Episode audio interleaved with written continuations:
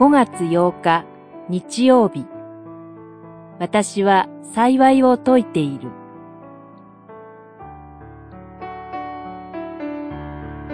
信玄4章から9章こらよ、父の悟しを聞け、分別をわきまえるために耳を傾けよ。私は幸いを解いているのだ。私の教えを捨ててはならない。四章、一節、二節。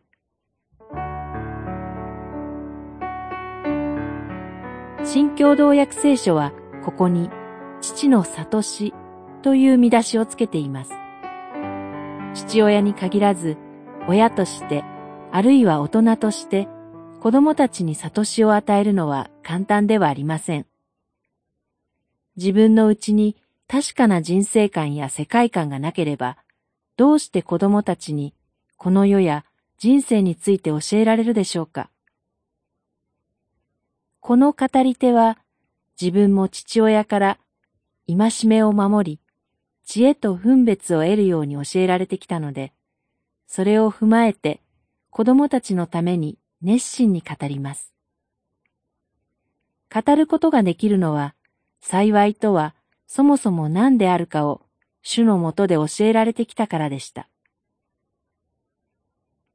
子供たちはいろいろと戒められて、時にはうるさく思うかもしれません。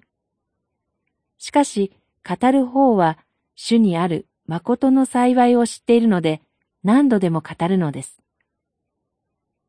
財産を得ることでも、この世を上手に渡っていくことでも、名声を得ることでもなく、主にある命を得ることが誠の幸いだと知っているからです。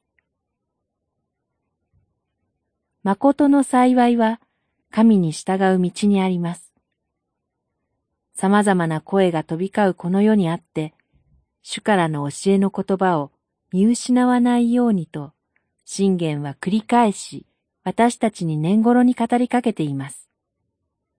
私たちが誠の幸いに至るために。祈り。主イエスの後に従って、誠の幸いに至る道を歩き通すことができますように導いてください。